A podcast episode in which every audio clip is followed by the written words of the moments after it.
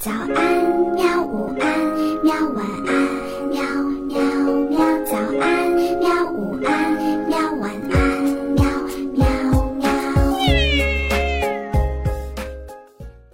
嘿嘿，哈哈，晚安，绘本。晚安，绘本。小朋友们，晚上好。今天呢，我们要讲一个女孩子会特别感兴趣的故事，名字叫做《大脚丫学芭蕾》。嗯，关于这个系列呀，有很多很多的故事。今天呢，我们就从最开始讲起。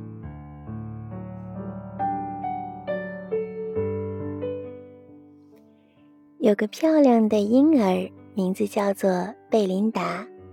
贝琳达身体每个部位都很小，嗯，可以这么说吧。他的头上有一小缕的卷发，小鼻子，小肚子，小手，小膝盖，还有，我的天哪，还有一双超级壮观的。大脚丫，哦，没关系的。人们说，等他长大了，脚就看起来就很小了吧？贝琳达长大了，脚看上去却还是不小。她的脚越来越大，越来越大。随着年龄的增长，贝琳达体会到了大脚丫的好处。她拿得到饼干桶。他也能够在蹦蹦床上跳得非常高，即使常常落在树上。嗯，他还很会踢足球。可是呀，他觉得在草地上大步跳跃和跳胜利的舞蹈，比起射门得分有趣多了。滑雪的时候呢，他甚至可以不用雪橇，只是。他的脚趾头呀会很冷的，不过有些时候大脚丫可一点儿也不好玩。比如说跳绳吧，就经常绊倒；跳房子呢也不容易，因为他的大脚丫会踩到格子外面去。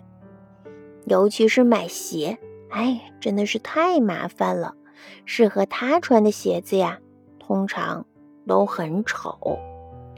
最糟糕的是，有一天教戏剧的牛老师选中了贝琳达，叫她扮小丑去参加学校的才艺表演。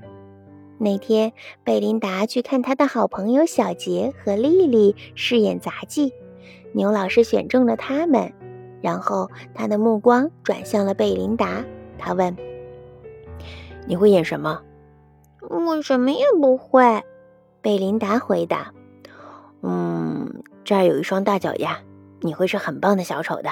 我们需要一个小丑，你就排在你朋友的前面出场吧。”贝琳达说：“可是我不想。”没什么可是的，牛老师说。第二天放学以后开始彩排，准备好了吗，贝琳达？牛老师说：“用脚跟转圈圈，然后呢，就一屁股。”坐在地上，接着踮起脚尖再转圈圈，然后呢，脸朝下摔在地上。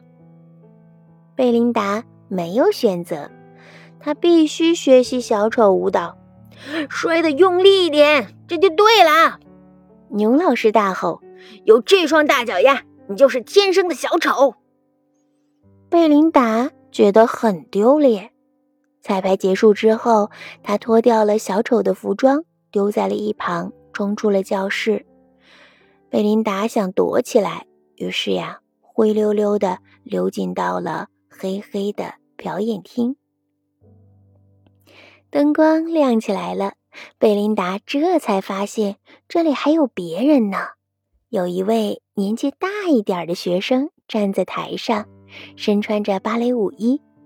教舞蹈的燕老师坐在前排的座位上。来吧，卡米，再跳一次。你的准备已经差不多了。燕老师说：“美妙的音乐响起，卡米轻快地在空中跳跃，忽左忽右，就像是一只蝴蝶。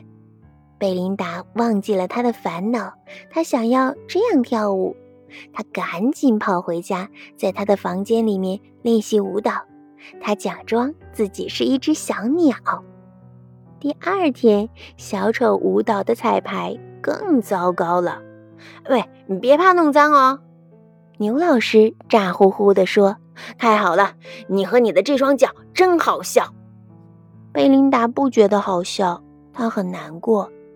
彩排结束了，他又溜进了表演厅。卡米正在彩排，贝琳达看着看着，觉得很轻松，很快乐。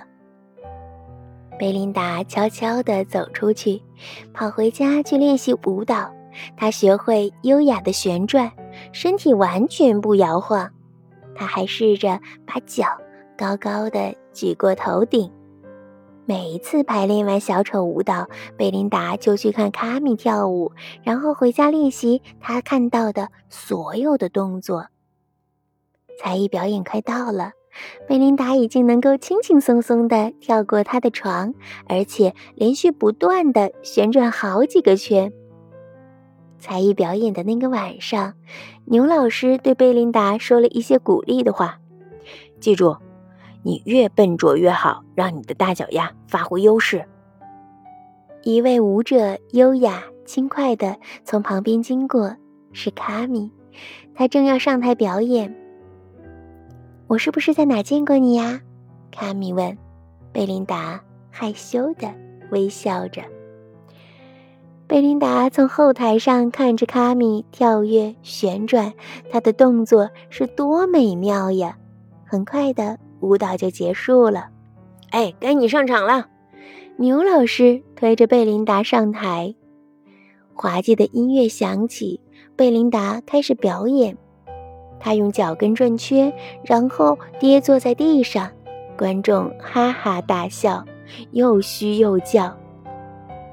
接着，贝琳达踮起脚尖旋转，但是她没有脸朝下摔在地上，像小丑那样。他想起了另一种跳舞的感觉，像个芭蕾舞者。不知不觉的，他轻快地在空中跳跃、转圈，两条腿朝两边踢出去，劈成一条直线。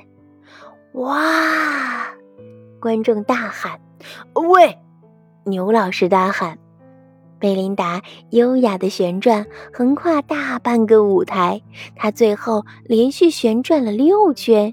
然后向观众屈膝鞠躬，热烈的掌声和欢呼声在他的耳边响起。贝琳达回到了后台，牛老师暴跳如雷，一点儿也不好看。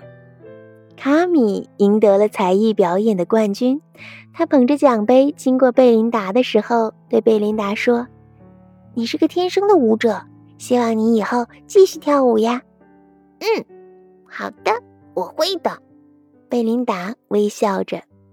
贝琳达真的继续跳舞，她去学芭蕾舞，第二年就赢得了才艺表演的冠军。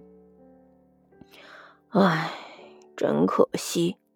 牛老师难过的叹气。他本来可以成为一个很棒的小丑的。好啦，小朋友们，故事到这里呀就结束了。那么，关于贝琳达的故事还在继续。这一套绘本呐有很多很多。在最早最早的我们的晚安绘本当中呢，我们讲过大脚丫跳芭蕾。嗯，那算起来我们已经讲过两本了。那你可以跟爸爸妈妈在暑假的时候去书店看一看。还有几本你没有看过呢？哦，对了，男孩子们也不要沮丧，你可以告诉我你最喜欢的是什么呢？嗯，在留言的下方给我说一说吧。好啦，晚安，做一个好梦吧。好吧，晚安绘本。可是。我还想看看星星。